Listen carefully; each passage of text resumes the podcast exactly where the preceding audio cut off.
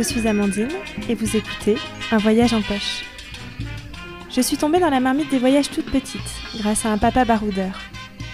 Pour moi, le voyage est synonyme de liberté, où on se sent vivant, vraiment, à 300%. Le voyage, ça laisse des souvenirs forts. Mais au-delà des souvenirs, ça chamboule, ça secoue, ça fait évoluer. Souvent, c'est aussi un voyage à l'intérieur de soi-même. Alors aujourd'hui, j'ai envie qu'on se glisse dans les poches de voyageurs, qu'on se rapproche au plus près de leurs aventures et surtout de la manière dont elles les ont fait évoluer. Et comme on ne peut plus beaucoup voyager en ce moment, autant le faire à l'intérieur de nous-mêmes. Bonne écoute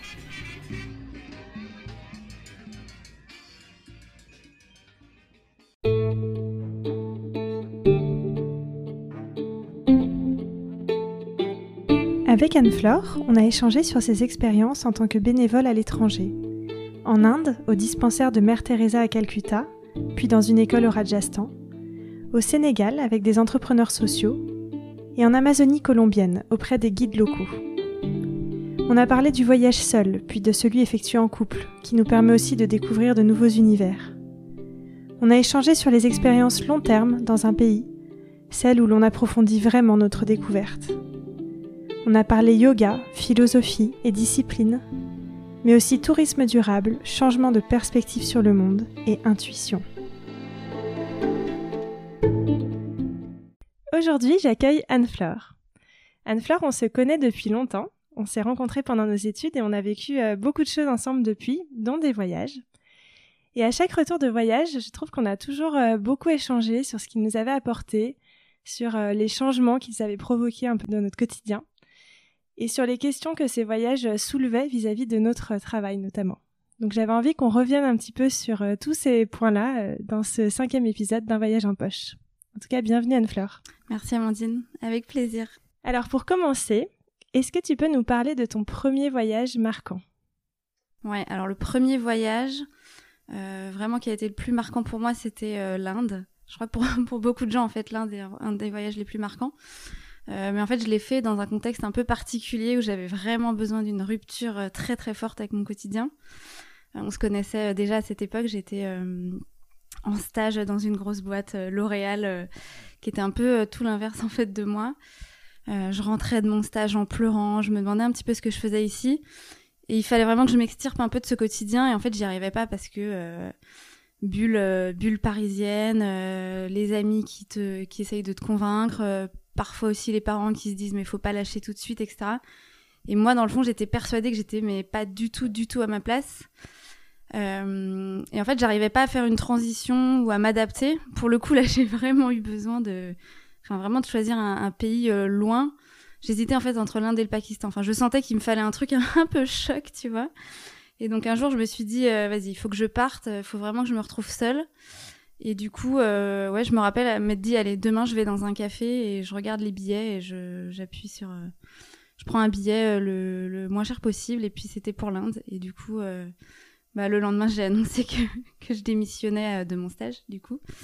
Et, et je suis partie pour deux mois du coup à Calcutta. Et puis après j'ai voyagé dans le reste de l'Inde. Et t'es partie avec un projet spécifique en tête ou c'était vraiment ce besoin euh, de couper et de voir sur place euh, ce qui allait se passer? Ouais, je suis partie avec alors euh, ouais un projet. En fait, donc c'était en 2014. J'étais encore en études hein, et j'avais toujours plus ou moins rêvé de faire de l'humanitaire. Enfin, je me rappelle quand j'étais petite, tu vois, dans mes journaux intimes, que veux-tu faire C'était de l'humanitaire, donc j'avais vraiment cette envie-là. Et j'avais et en même temps, j'avais pas envie de. Il y a plein de programmes où tu peux payer des assos euh, qui t'envoient euh, faire de l'humanitaire. J'avais envie quand même d'avoir une certaine liberté, et donc j'avais vu qu'on pouvait, euh, notamment dans le dispensaire de Mère Teresa. Il y en a un peu partout en Inde, mais il y en a un qui est connu à Calcutta. J'avais vu qu'on pouvait faire du bénévolat auprès des enfants. Je m'étais dit bon bah allons-y. J'avais rien réservé. Il n'y avait pas besoin de s'annoncer en fait. Il suffisait de se présenter sur place. Donc ça, ça a été un peu ça le le point de départ. Et alors, quand t'es arrivée, comment ça s'est passé? Parce que je, pour être allée en Inde aussi, moi, je me souviens de, de ces premières impressions à l'aéroport. souvent, euh, c'est assez marquant l'Inde pour ça. Et comment toi, ça s'est passé ton arrivée là-bas? Ouais. En fait, j'avais, euh, peut-être que j'avais pris le routard quand même, mais volontairement. Déjà, entre le moment où j'ai pris le billet et le moment où je suis arrivée, il a dû se passer euh, trois semaines, un mois, donc ça a été très rapide. J'avais pas voulu trop me renseigner sur le pays. Je savais que dans tous les cas, ça allait être un certain bouleversement. donc le choc à l'arrivée, c'est la chaleur. Et puis, donc je suis arrivée dans les rues de Calcutta. j'avais pas pris de billet, mais j'avais pas pris d'hôtel, pardon. J'arrivais à 5 heures du matin.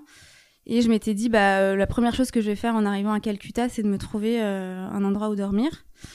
Donc, euh, donc j'arrive à Calcutta et là, vraiment, ouais, un peu le, le choc, mais dans le sens positif, quoi. L'excitation de me dire, ça y est, j'y suis. Hmm.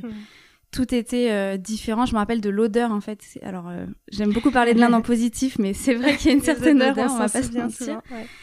Euh, une certaine odeur et puis euh, et puis le trafic quoi enfin t'arrives dans un taxi euh, enfin voilà tu découvres un peu les joies de l'Inde et donc c'était au petit matin donc c'était encore assez calme et là je me suis dit bon bah je vais dans tel quartier et je vais essayer de trouver une chambre d'hôtel donc donc voilà ça s'est fait en fait assez simplement et, et ouais j'étais un peu toute excitée en fait et donc du coup tu es allée au dispensaire de Mère Teresa assez rapidement c'était vraiment ton projet à Calcutta Comment ça s'est passé là-bas? Est-ce que tu as trouvé ce que tu cherchais dans cette expérience humanitaire?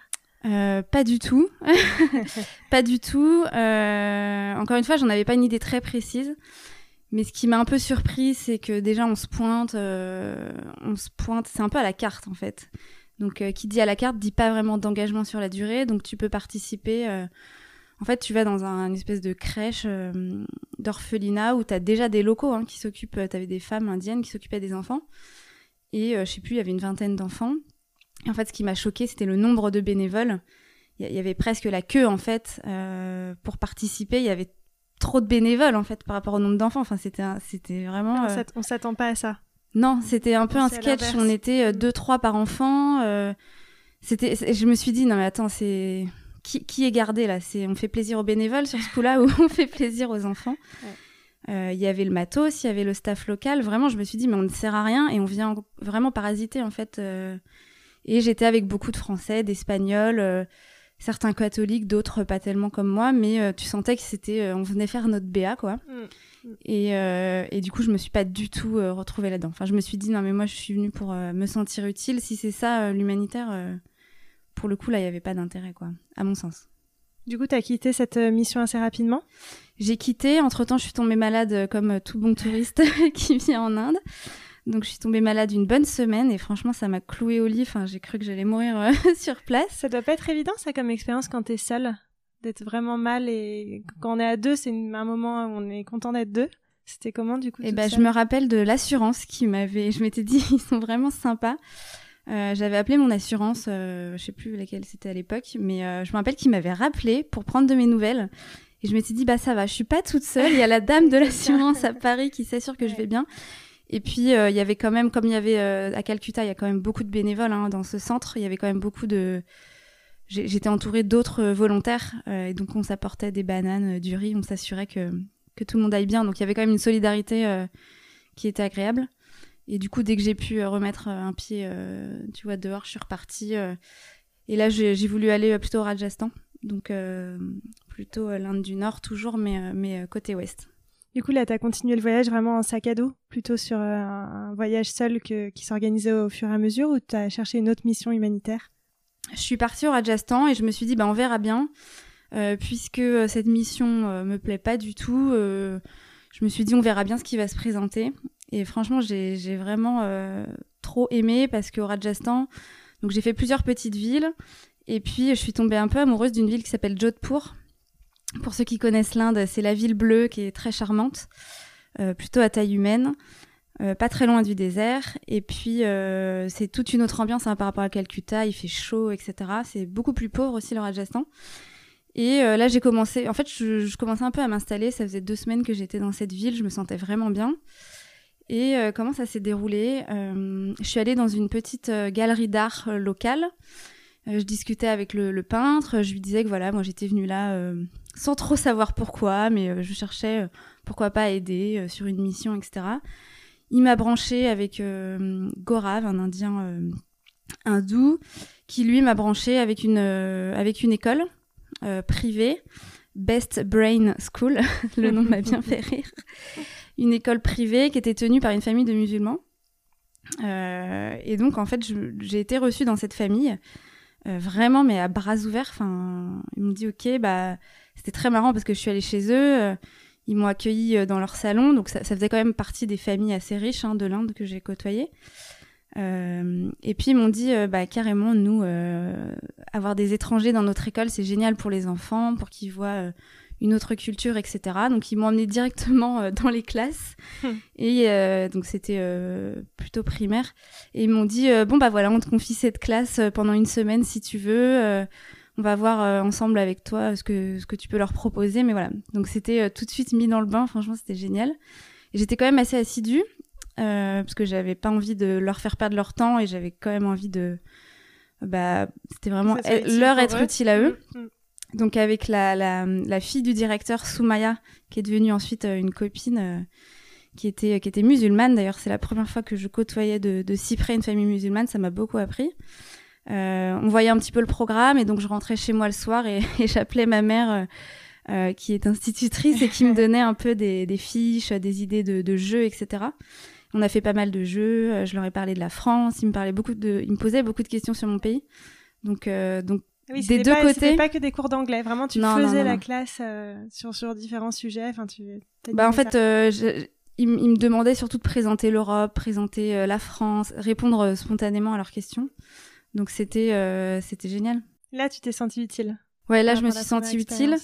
Et au-delà de ce, on va dire, cette mission très courte hein, de bénévolat, euh, c'était vraiment le lien avec la famille euh, de Soumaya. Donc c'était trois sœurs euh, qui, qui, tenaient cette école. Et Soumaya, en fait, elle avait mon âge, donc j'avais j'avais 23 ans. Elle était, elle chapeautait, enfin, elle chapeautait l'école avec son père. Et je me disais, waouh, elle a, tu vois, elle a 23 ans, elle est directrice d'une mm. école. C'était assez, assez impressionnant. Et du coup, j'ai pu sortir aussi avec elle et j'ai vraiment vu le décalage. Enfin, d'une part la chance et la, liberté que j'avais en tant que fille européenne venant en Inde. Et, je voyais bien dans leurs yeux qu'elles se disaient mais mais waouh t'as as trop de chance. Déjà elles me questionnaient mais pourquoi t'es venue toute seule en Inde? Mm. Pour elles quelle idée. quelle idée? Euh, elles, elles avaient la chance aussi de partir en vacances. Hein. ça faisait partie des familles assez aisées quand même euh, de la ville. Elles partaient à Goa, tu vois, en famille, etc. Elles connaissaient les vacances. Mais elles me disaient mais pourquoi tu pars toute seule? Et pourquoi tu prends le bus? Mais mais nous mais jamais on a pris le bus. mais c'est dangereux et tout. Et j'essayais de leur dire, mais, mais c'est, c'est cool en fait. Moi, j'ai envie de vivre comme, euh, comme les locaux. Mais c'est vrai qu'il il y, avait ce décalage. Et puis, je voyais bien aussi que moi, j'avais la liberté d'aller partout dans le pays. Mm. Euh, et elles, c'était pas du tout le cas. Elles devaient quand même demander l'autorisation à leur père. Leur père les a laissés sortir une fois avec moi mais euh, tu vois, donc on a mis une heure à s'habiller, elles ont mis leur voile. Tu sentais que c'était quand même les filles qui vivaient à la maison. Mm. Puis euh, on a pris la voiture, mais elles n'avaient pas le permis, donc forcément on a eu un accident. enfin voilà, ça m'a vraiment. En fait, je me suis rendu compte aussi que hum, en France, j'avais jamais vraiment côtoyé, tu vois, de gens euh, de culture musulmane de manière aussi proche, parce que là j'étais invitée chez eux, je mangeais avec eux, etc. Et je me suis dit, pourquoi on n'a pas cette ouverture en France? On prône beaucoup, tu vois, la mixité sociale, mm. etc elle est clairement importante parce que moi, ça a clairement changé ma. Je vais pas dire que ça a changé ma vision, ça m'a apporté en fait mm. une, une, vision sur euh, à quoi peut ressembler une famille musulmane. Tu vois, elle faisait la prière le matin, j'allais mm. avec elle. Mm. Et je me suis dit, mais si en France, on avait tous l'occasion de, de, de, côtoyer comme ça, d'être amis en fait avec des gens d'une autre culture et d'une autre religion, je pense que le monde euh, irait mieux, quoi. tu vois. Ouais, ouais. Non, mais ça, effectivement, c'est un gros point de ce qu'apporte le voyage. Hein. C'est. Euh, et on a eu cette discussion avec d'autres personnes, c'est le voyage pourrait être obligatoire, devrait être obligatoire parce qu'il apporte justement cette ouverture euh, vis-à-vis des autres. Et justement, alors donc tu, après euh, cette expérience euh, qui a un peu continué sur deux mois, c'est ça? T'étais en Inde? Ouais. Donc tu rentres en France, tu rentres à Paris. Comment ça se passe? Déjà, est-ce que tu as trouvé ce que tu cherchais en partant en Inde seule? Et, et, comment tu te réintègres au retour avec toutes ces nouvelles expériences que tu as vécues là-bas? Ouais. Alors du coup, au retour, ouais, j'étais vraiment euh, complètement euh, épanouie. Enfin, j'ai vraiment eu le sentiment, ouais, d'avoir euh, d'être partie un peu en quête de sens et en me disant, il faut que je coupe avec tous mes repères parisiens, mes repères d'école de commerce, qui m'imposent un peu des codes de conduite, des règles. Et j'ai vraiment le sentiment que en deux mois en Inde, et honnêtement, l'Inde est une bonne destination. Euh, pour beaucoup de gens, enfin, on rencontre en Inde beaucoup de gens qui ont besoin un peu de, de, se retrouver, de faire une rupture assez brutale en fait avec leur vie, euh, parce que c'est un pays plein de spiritualité, parce que tout est différent. Enfin, et là, de tous les voyages que j'ai faits, l'Inde reste le pays qui est le plus dépaysant en fait, qui est le plus loin de ce qu'on connaît. donc au retour, donc très contente de mon voyage évidemment, le sentiment de m'être un peu réalignée avec moi-même, de savoir plus clairement ce que je voulais, en tout cas de, de ça réaffirmait ce que je savais que j'étais. Mm. C'est-à-dire, je ne suis pas faite. Euh, ouais, je ne suis. Enfin, ce qui, ce qui me plaît, c'est aider les autres, euh, etc. Et du coup, au retour, euh, bon, bah, l'école continuait, donc j'ai quand même repris les cours en école. Et puis, et puis c'est sûr que ça m'a suivi un peu comme ligne directrice aussi pour, pour trouver des jobs futurs plutôt dans, dans l'associatif, dans l'économie sociale et mm. solidaire, mm. et aujourd'hui le mécénat. Ouais, donc ça a été quand même un élément fondateur de te, de te réorienter presque on est parti de L'Oréal à euh, aujourd'hui euh, travailler dans l'associatif. C'est cette expérience en Inde qui a permis ce changement. Disons que ça m'a remis sur mon chemin, en fait. J'en étais sortie. J'en étais sortie. L'Oréal, je savais que c'était pas moi en y allant. Mais euh, parce que baigner dans le. Voilà, dans. dans baigner dans, dans cette éducation d'école de commerce, etc., je, je, me suis un peu désaxée pour finalement me, facilement euh, très vite me rendre compte que bah voilà ce qui me plaît c'est ça et je trouve que le voyage c'est tellement d'expérience en peu de temps euh, et surtout quand on part seul en fait on, on est loin un peu de son enfin on est on est loin géographiquement de de son référentiel. On est loin des gens euh, qu'on aime hein, nos parents nos amis mais qui inconsciemment nous ramènent à cette culture ces règles de mm. société. Et d'être tout seul en fait t'as besoin de T'as pas besoin d'être quelqu'un euh, pour plaire aux autres, t'as pas besoin d'être quelqu'un pour plaire à toi-même, parce que même en France, des fois, on, aimerait être quelqu'un. Mm. En fait, en voyage, t'es juste euh, toi-même et t'as pas besoin de mentir. Enfin, tu vois, tu. Ouais, t'es sans filtre. T'es sans filtre, en fait. Sans filtre, ouais. C'est ça qui est, ça qui est bien.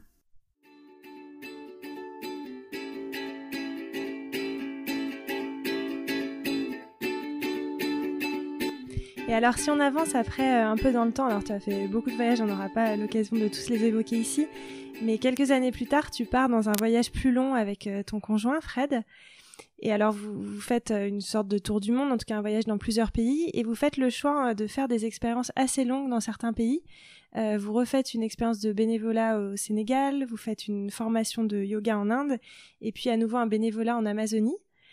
Déjà, pourquoi vous faites ce choix-là par rapport à un voyage vraiment itinérant en sac à dos ou plus orienté tourisme?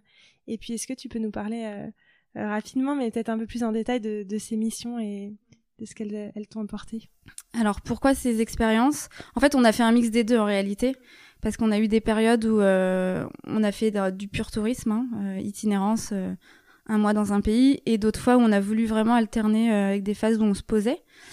Euh, pourquoi l'idée En fait, déjà, on est parti en couple, donc euh, il fallait bien trouver un compromis. On n'avait pas forcément les mêmes envies au départ. Mm.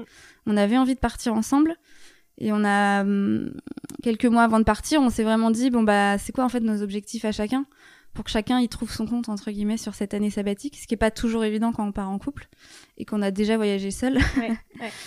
Euh, donc moi, dans ma tête, c'était, bah, j'ai tellement adoré mes expériences, que ce soit l'Inde deux mois ou que ce soit mes Erasmus, euh, tu vois, Mexique, Canada, où tu restes six mois dans un pays.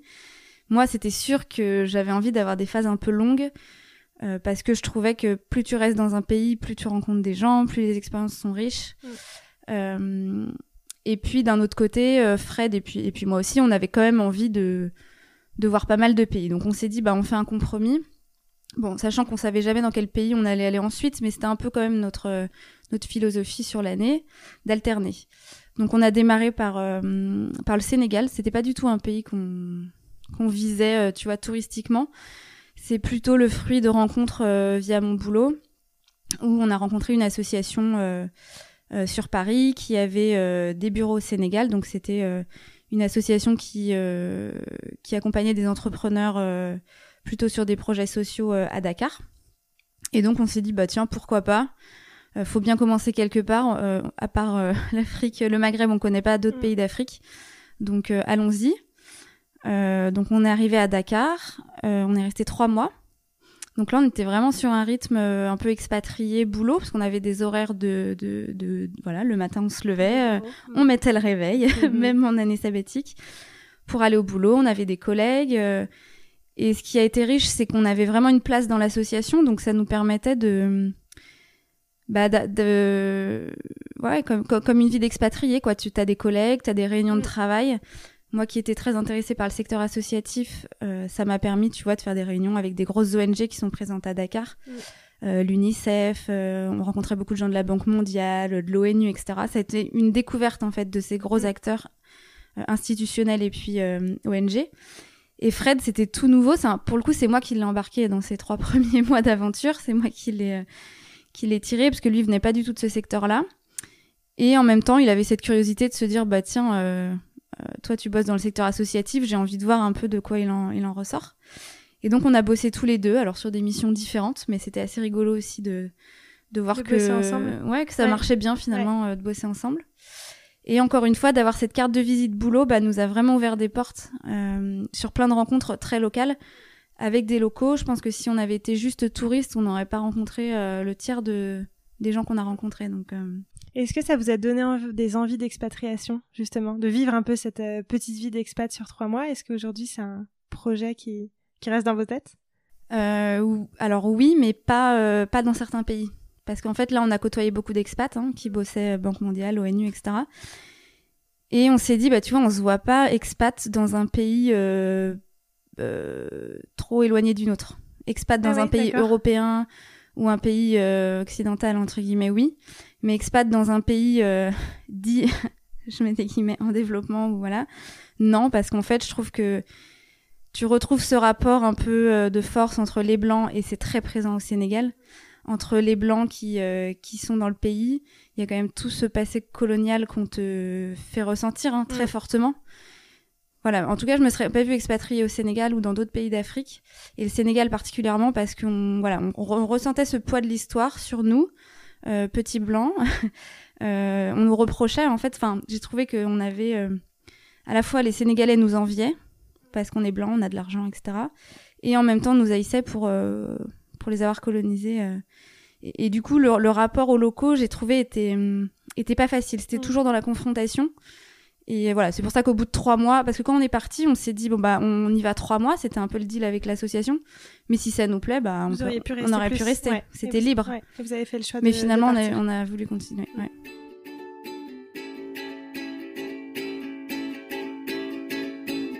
Et alors justement, votre deuxième expérience, donc ça a été euh, complètement différent. Je, la mets quand même dans le tas des expériences plus longues parce que je trouve que c'est une expérience de vie justement, encore une fois, dans un pays. C'était celle en Inde. Vous avez fait le choix de faire une formation de yoga. Est-ce que pour toi c'était une découverte complète? Comment ça s'est fait cette expérience? Ouais. Alors j'ai parlé de compromis en voyage en couple. Là pour le coup c'est plutôt Fred euh, qui avait très envie de faire cette formation de yoga. Donc moi je l'ai suivi. Euh, il m'avait suivi trois mois sur mon, mon truc associatif, mm. donc euh, c'était un peu aussi ce voyage. On, se fait, euh, voilà, on, Découvrir, on, on se sort mutuellement de nos zones de confort. Donc le yoga, c'était plutôt une idée de Fred. J'avais déjà fait des cours de yoga, tu vois, en salle à Paris, mais là, c'était quand même, on s'embarquait pour un mois. donc c'était au Kerala en Inde. On s'embarquait pour un mois non-stop de yoga avec euh, deux heures de méditation euh, par jour. Enfin, on commençait la journée en fait à 7 heures du matin. C'était très rythmé, très dans la discipline. Euh, et c'était la routine. Alors maintenant, avec le confinement, la routine me fait plus peur, mais à l'époque, franchement, c'était c'était assez brutal. C'était tous les matins le même agenda, une heure de méditation ou même deux heures, je sais plus. En tout cas, je sais que c'était beaucoup trop et que je m'endormais le matin. Une heure de méditation, deux heures d'asana, donc de pratique de yoga, petit déjeuner, deux heures de cours euh, théorique et on enchaînait l'après-midi deux heures de cours, deux heures de yoga, une heure de méditation. et c'était hyper intense. Et euh... c'est marrant de découvrir une routine en voyage, là où normalement je trouve que le voyage casse la routine qu'on peut avoir dans le quotidien. Ouais. Et là, via cette expérience, c'est l'inverse. Tu t'es retrouvé dans une routine très forte.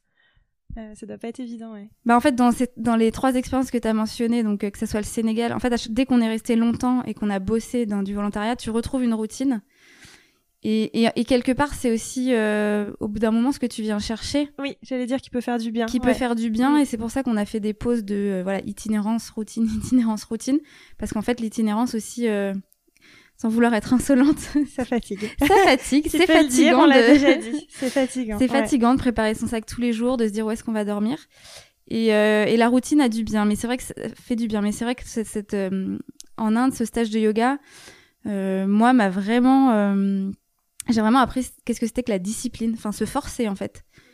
se lever très tôt le matin, se coucher très tôt le soir et le week-end on révisait. Enfin, j'avais l'impression d'être revenu dans un rythme étudiant pour passer l'examen de, de, professeur de yoga à la fin. C'était difficile comme rythme? C'était hyper difficile. Mm. Euh, c'était hyper difficile. Heureusement, j'avais mon petit pot de Nutella euh, le samedi euh, pour me faire des chapatis au Nutella parce que le curry tous les jours c'était compliqué. Le curry au petit-déj. Hein, le curry au petit-déj. Mais ce qui était chouette, c'est qu'on avait choisi volontairement un stage de yoga pas trop connu, pas très européen, et donc on était qu'avec des profs indiens. Et du coup, les profs, c'était un peu nos parents, nos amis, ils étaient tout le temps là avec nous, on vivait avec eux. Le week-end, ils nous emmenaient en week-end en balade, pardon. Donc euh, voilà, plus que le stage de yoga, ça a été aussi, euh, encore une fois, une immersion dans la culture. On connaissait déjà l'Inde, mais là, on découvrait une autre partie de l'Inde. Oui, puis c'est un sacré challenge pour sortir de ses limites. Hein, je trouve ce rythme de intense de, plusieurs heures de méditation et yoga par jour et cette euh, ouais cette discipline qu'on te demande c'est euh, chapeau parce que c'est pas euh, facile, je pense, pour tout le monde directement de, de vivre. Bah, comme j'ai dit à Fred, si t'avais pas été là, euh, je crois que déjà j'aurais pas, je serais pas allée dans ce stage. Et au bout du troisième jour, j'aurais dit ciao, bye bye, je retourne sur les plages. Mais justement, le fait d'être en couple, ça a apporté aussi cette cette force mm. et, et, de voir aussi que c'était un projet qui tenait, qui était important pour Fred. Bah voilà, on fait ses compromis. Sur le coup, c'est dur. Honnêtement, sur le sur le moment, je me disais qu'est-ce qu'on fait là c'est chiant, j'ai envie de partir, enfin, c'est dur, quoi. Et en fait, avec le recul, je me dis, bah, ouais, ça m'a vraiment quand même euh, apporté cette discipline, cette rigueur, et puis, euh, et puis, bien sûr, toute la philosophie qu'on a appris autour du yoga qui, mm. est, qui reste, en fait. Est-ce que justement, elle reste encore aujourd'hui, dans ton quotidien aujourd'hui? Cette philosophie et cette discipline? Alors la philosophie, oui. la théorie, oui, elle reste. La pratique, euh, non, moi je suis pas une grande, une grande pratiquante du yoga. Euh, Fred beaucoup plus. Euh, c'était déjà le cas avant, mais euh, Fred a vraiment repris cette discipline yoga, méditation tous les matins. Il donne mhm. des cours à ses collègues une fois par semaine. moi, un peu moins sur le côté pratique, mais sur la côté le côté philosophique, ouais, on a appris énormément de choses. et encore une fois, c'était porté par des Indiens, donc je trouve que ça avait plus de sens que le yoga te soit expliqué par un Indien mhm. que par un, Américain ou un Européen. Et oui, elle nous a appris pas mal de, choses, pas mal de, de concepts. Euh, j'en prends un, le santosha, euh, le, le, contentement inconditionnel. Se dire, euh, allez, on est dans, on se dit souvent, allez, on est dans le santosha, on, on kiffe le moment présent. On n'est pas en train de penser à après ni avant, mais juste on, apprécie ce qu'on a là.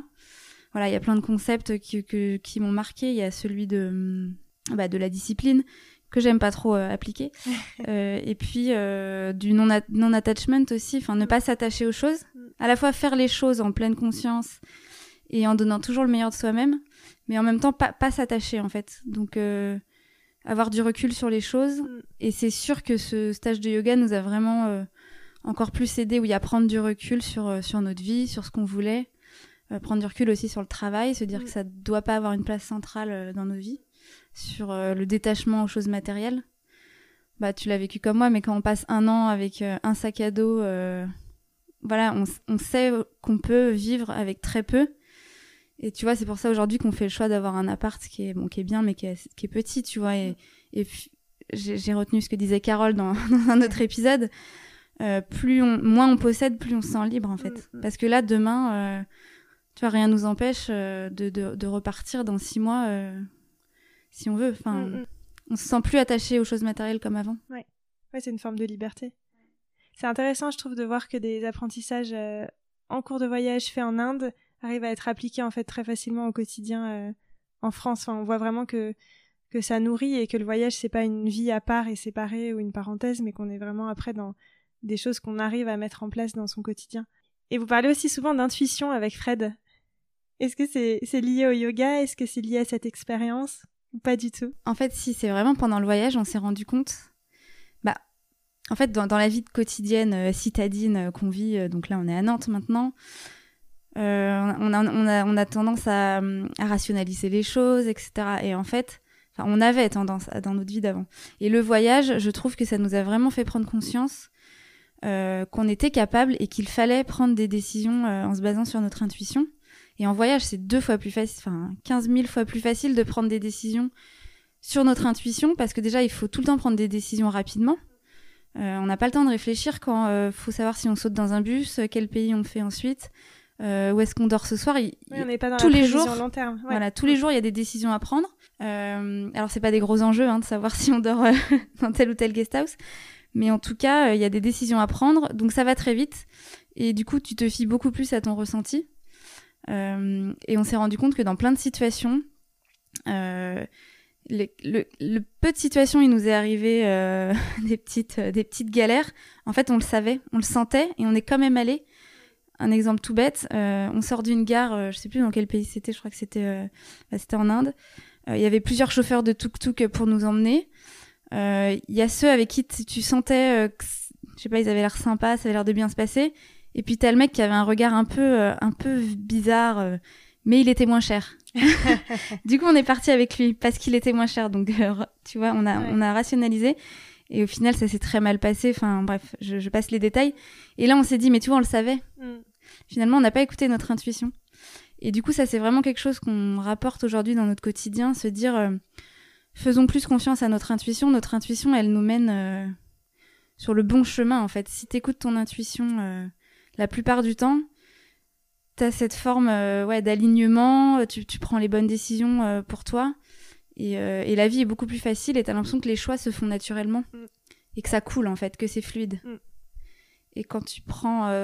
quand tu te fais trop de nœuds au cerveau, des fois, pour prendre des décisions, bah, tu vois bien que tu es, un peu en conflit à l'intérieur. quoi. Mm. Ça doit peut-être pas se faire.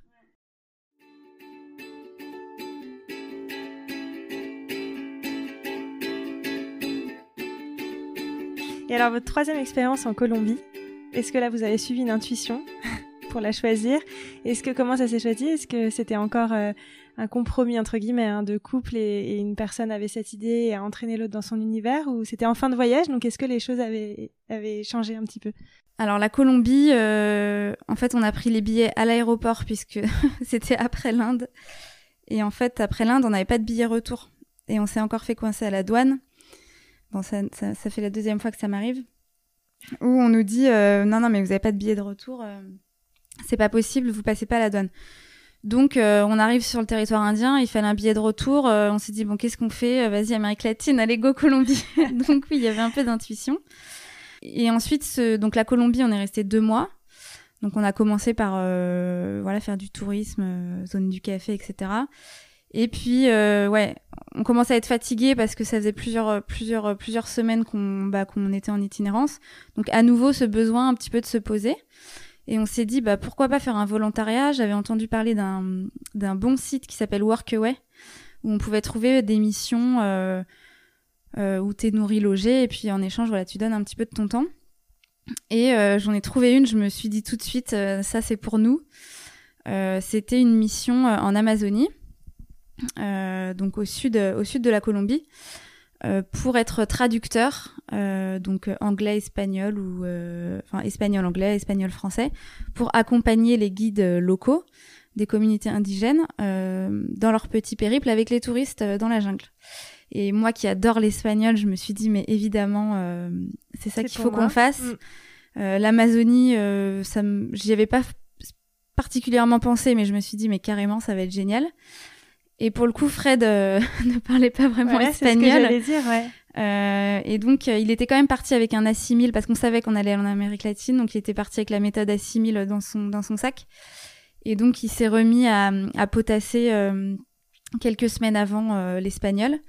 Et là, pour le coup, c'est moi à nouveau qui. C'était vraiment ma mission, quoi. J'y tenais vraiment à, à ce qu'on y aille. C'est courageux de sa part, je trouve quand même, se lancer dans une mission de traducteur Quand sur une langue qu'on ne connaît pas. non, mais c'est intéressant parce qu'on parle aussi souvent des limites qu'on mm. se fixe ou qu'on peut se fixer dans le quotidien et qu'on se fixe beaucoup moins en voyage, étonnamment. Non, non, mais c'est clair, c'est clair. En fait, en voyage, t'as l'impression qu'un peu tout est possible. Je trouve que ça recule vraiment le, champ des possibles. Euh, comme le disaient d'autres, hein, Lina, etc., sur d'autres épisodes de, ton podcast, ça décuple un peu la confiance en soi. Mm on a l'impression qu'on on peut faire plein de choses et les enjeux sont pas importants. En fait, tu te dis, au pire quoi, euh, on me vire entre guillemets de ce volontariat parce que je parle pas assez bien espagnol, c'est pas grave. Il y, a pas le regard des autres. Mm. On est juste face à soi-même ou à son conjoint, mais il n'y a pas le, poids de euh, l'échec euh, que tu peux avoir. tu vois, Ouais, c'est intéressant de voir à quel point effectivement ça marque en fait le regard des autres dans notre quotidien. Je me rends compte en en discutant effectivement en voyage comme on l'a pas, ça donne cette confiance en soi et cette liberté. C'est quand même mm. incroyable. C'est des choses dont on devrait pouvoir s'affranchir euh, dans le quotidien en France finalement si, on, si on y réfléchit. Ouais. Et alors du coup cette expérience donc complètement nouveau pour vous deux. Qu'est-ce que vous avez appris là-bas? On a appris euh, donc déjà donc le contexte. On arrive dans un, petit village d'Amazonie qui s'appelle Puerto Nariño. Euh, enfin petit village, mais c'est quand même 2000 habitants. Donc faut imaginer euh, un village au bord du fleuve, pas de voiture, donc c'était que du transport par pirogue, que des petites maisons sur pilotis en bois trop mignonnes, etc. Et du coup tout le monde se connaît quoi. Enfin c'est la communauté, etc. Assez peu de touristes et euh, nous, on travaillait donc pour la seule agence euh, qui, était présente sur place. Et donc on accueillait, euh, on accueillait, on partait en tour en fait pendant deux ou trois jours. On était chacun responsable d'un groupe. Donc on était accueillis, il y avait deux, trois autres volontaires avec nous. Euh, et donc on avait un groupe qui arrivait, donc on nous disait la veille, bah demain, euh, alors c'était des petits groupes, hein, c'est ça qui était bien. C'était, il y a un couple de Suisses ou il y a trois, trois Allemands qui arrivent, donc on était vraiment binôme avec le avec les guides locaux qui étaient beaucoup plus jeunes que nous, hein, qui avaient 16 euh, ans, 18 ans, ah très jeunes, mais qui avaient grandi en Amazonie, donc qui connaissaient bah, toute la faune et la flore, qui étaient avec leurs machettes, voilà, qui étaient vraiment de très bons guides. Et ça, c'était hyper intéressant parce que du coup, on les a vraiment côtoyés, tu vois, non-stop. Et nous, voilà, on était chargés de traduire un peu ce qu'ils disaient. On était un peu des monos, des géos. Et, on accompagnait ces, ces, touristes pendant 2-3 jours. Donc on faisait des excursions euh, dans la jungle, on faisait des, randonnées euh, de nuit, on allait voir les dauphins, euh, les dauphins roses. Et on dormait dans des communautés locales où là il y avait 10 habitants par village. Donc pour répondre à ta question, qu'est-ce qu'on a appris? On a découvert un mode de vie. Mm. pour le coup, sur le côté préservation de la nature, enfin, ces, peuples d'Amazonie ont vraiment ce soin de, bah, de préserver la nature. Tu vois bien que quand on avait des questions à, la française, euh, on allait dans une communauté, donc c'était dix familles qui vivaient. Ils étaient en train de construire une autre maison. Et on disait, euh, elle appartient à qui cette nouvelle maison? C'est pour quelle famille, etc. Ils disaient, mais, mais comment ça, elle appartient à qui? Bah à la communauté. tu vois, il n'y avait pas ce concept de propriété privée, j'achète mon terrain, etc.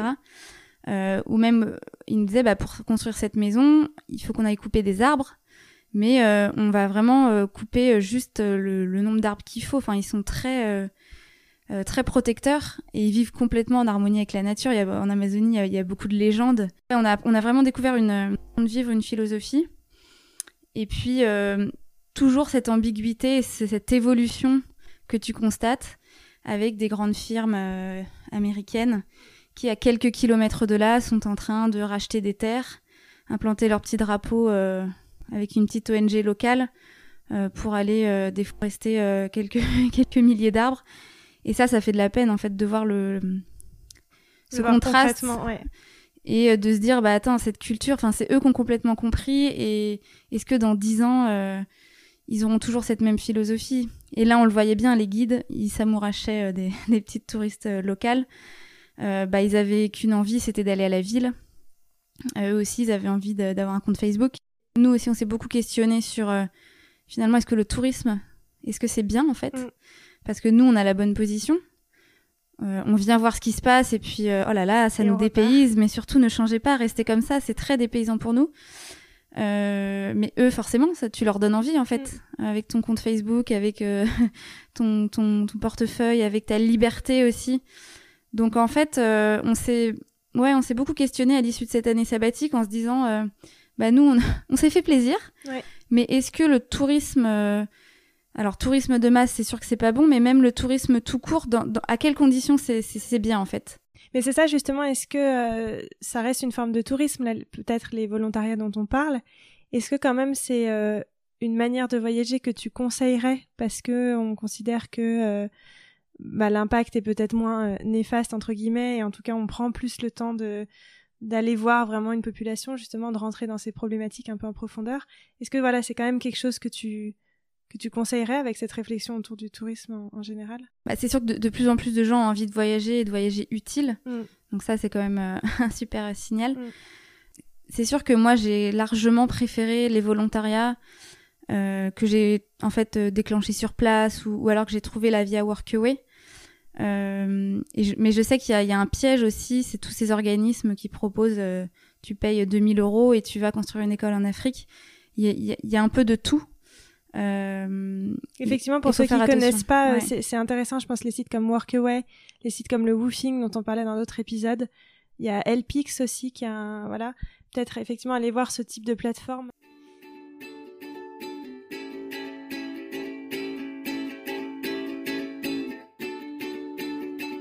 Et du coup, euh, pour finir cet épisode, tu sais qu'il y a le petit jeu des cinq sens dont, dont j'aime bien parler. Qu'est-ce qui te vient à l'esprit si je te demande euh, quelque chose que tu as vu? Mais justement, c'était celui sur lequel euh, j'arrivais pas à me positionner. Ouais, vrai, il y a beaucoup de choses. Ouais, il y a beaucoup de choses. Il, y a, beaucoup de beaucoup de paysages, euh, beaucoup de situations. ce qui m'a choqué, si peut-être, c'est au Sénégal. Donc, on était parti en excursion une semaine en moto dans le, pays bédique. Donc, c'est pareil, c'est au sud du pays, à la frontière avec le, le Mali et la Guinée. Et là, euh, on a vu vraiment des villages où il n'y avait pas l'eau. Et en fait, euh, bah ça y est, on a compris ce que c'était que de ne pas avoir d'eau. Et la pauvreté que ça engendrait, la misère sur, euh, sur les enfants, etc. Enfin, et sur les adultes. Et là, ça nous a vraiment surpris. Et on s'est rendu compte à quel point l'eau était, ouais, était vraiment indispensable.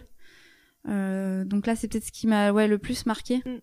Et, et, au retour, quand j'ouvrais mon robinet, je me disais, mais c'est pas possible le débit qu'on a. Et, j'ai eu quelques semaines où je supportais pas d'entendre un gros débit de, ah ouais. un gros débit d'eau. Euh, ça me paraissait mais complètement illogique avec ce qu'on avait vu où eux ils avaient à peine trois gouttes pour se pour se laver quoi. Ouais, c'est marrant parce que ce que tu dis et ce que tu disais sur l'Amazonie, c'est des choses qu'on qu'on sait. Je pense qu'aujourd'hui tout le monde est au courant euh, euh déforestation de l'Amazonie, euh, manque d'eau, etc. Mais finalement, de le voir sur le terrain, ça n'a rien à voir. Je pense que c'est là où ça, te marque profondément. Et... Bah, on revient complètement sensibilisé. Encore une fois, tu as raison, euh, on nous l'apprend, euh, on le voit aux infos. Euh, et, d'ailleurs, on a envie de zapper parce que ça nous fait pas du bien. Mais quand on le voit et qu'on le vit à travers des expériences de, de, de gens qu'on rencontre, en fait, qui nous rencontrent, bah, il y a dix ans, c'était pas, le climat était pas comme ça, des agriculteurs qui peuvent plus faire leur récolte parce qu'il y a plus d'eau, etc. C'est sûr que c'est des images qui restent marquées à vie. Mm.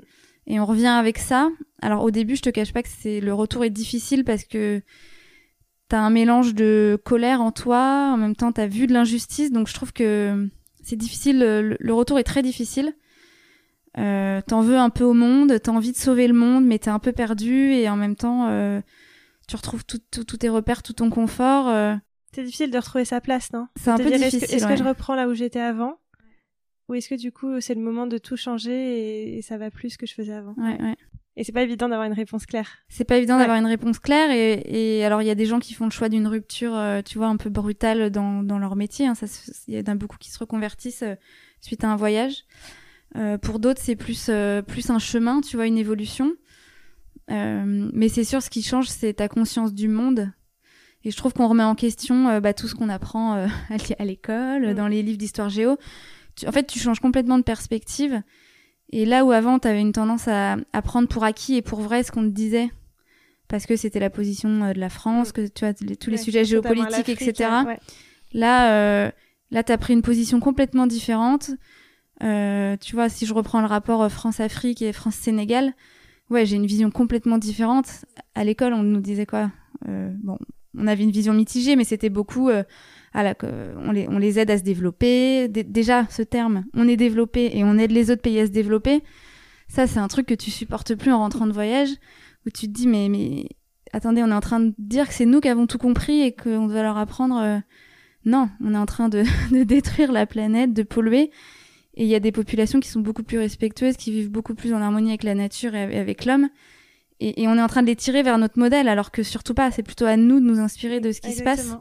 Et ce rapport euh, pays développé, pays en développement, je trouve que c'est vraiment le truc qui que tu remets complètement en mm. question euh, après un voyage comme ça. Ouais.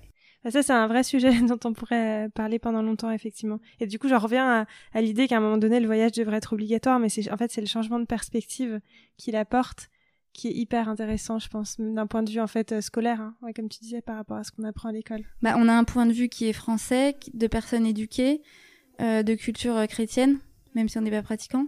Et en voyage, ouais, tu, rencontres d'autres cultures, d'autres. Euh, tu rencontres des gens que tu n'aurais jamais côtoyés en France, parce qu'en France, on a une tendance à être entre nous quand même. tu, voilà, tu, tu fréquentes les gens qui te ressemblent, qui ont fait plus ou moins le même niveau d'études que toi.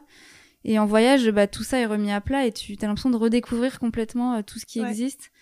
Ouais, et ça te questionne vraiment sur, euh, et même, tout ce qui t'a construit Même entre voyageurs, c'est marrant, c'est ce qu'on disait euh, hier, mais entre voyageurs, on se définit plus par ce qu'on fait, qui est quand même la question principale en France. Tu fais quoi dans la vie Et en fait, ça veut dire le boulot. Et entre voyageurs, on se pose pas cette question. Donc en fait, même entre voyageurs, on est remis, je trouve, tous à même niveau peu importe euh, ce que d'où tu viens en France et, et ce que c'est tes croyances et ton passé et ton éducation. Ouais, et, tu te rends compte qu'en voyageant, il y a des questions qui. C'est vrai qu'en France, on, on, est beaucoup sur le travail. Qu'est-ce que tu fais dans la vie? Enfin, en France, et je remets dans le contexte, euh, peut-être dans le, les, cercles qu'on fréquente. Mais en voyage, il y a beaucoup de pays où la première question qu'ils te posent, c'est de quelle religion tu es. Est-ce ah que tu crois en quelque chose et quand tu leur dis que tu ne crois en rien, euh, déception totale, quoi. Ils comprennent pas. Et c'est là où tu vois, ah oui, bah eux, en fait, ce qui est important, c'est la, la croyance, c'est la religion. Et alors, si tu penses à quelque chose que tu as senti, une odeur? Euh, L'odeur, euh, c'est vraiment bah, lors de mon en 2014, là, lors de ce, voyage en Inde, on m'avait beaucoup parlé de l'Inde, les odeurs, les couleurs, et c'est vrai que c'est hyper marquant quand je suis arrivée à Calcutta, dans les rues de Calcutta une odeur saisissante euh, qui à première vue m'a vraiment pas paru agréable. Il y avait des toilettes à ciel ouvert. Je voyais des enfants euh, faire euh, voilà faire leurs besoins dans la rue, se brosser les dents à moitié dans le caniveau et tout. Donc l'odeur à Calcutta. Et en fait, pourquoi j'en parle? Parce que quand je suis revenue à Calcutta deux mois après, j'avais l'impression que ça sentait bon par rapport aux autres villes que j'avais vues. Ah j'avais l'impression que c'était la ville la plus développée que j'avais vue par rapport aux autres villes de l'Inde.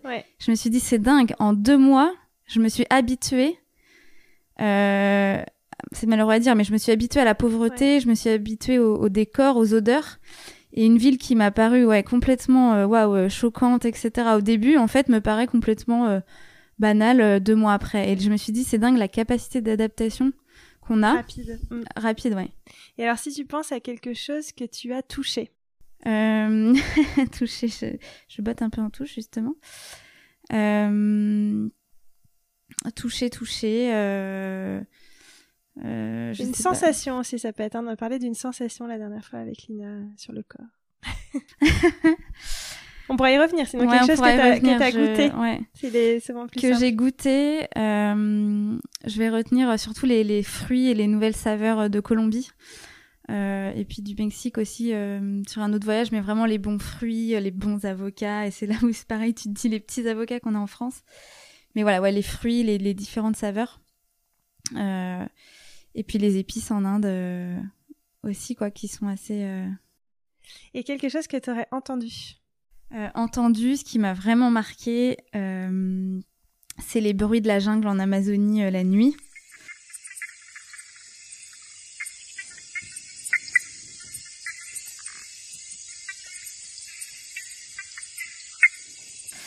Ça, c'est assez dingue.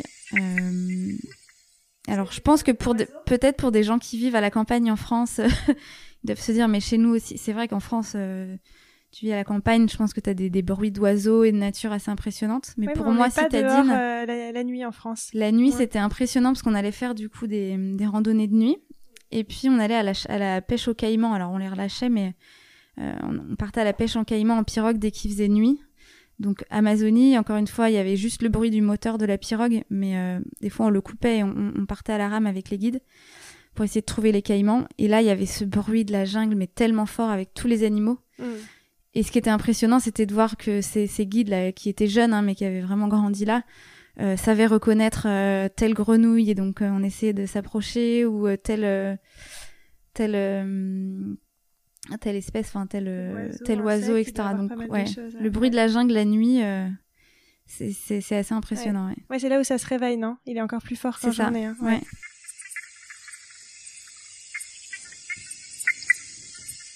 Bon, en tout cas, super. Merci beaucoup pour, euh, pour avoir partagé tout ça. J'espère que ça inspirera euh, peut-être d'autres personnes justement qui ont envie de tester une autre forme de tourisme dont on parlait, qui ont envie de s'essayer au volontariat et que, que ça pourra leur donner des idées. En tout cas, merci d'avoir repartagé ça avec nous. Et merci à bientôt. Amandine. À bientôt.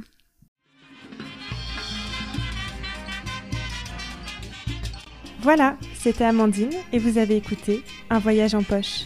Merci beaucoup. Si cet épisode vous a plu, n'hésitez pas à me le faire savoir, à le partager autour de vous et à vous abonner pour suivre les prochains épisodes. À bientôt!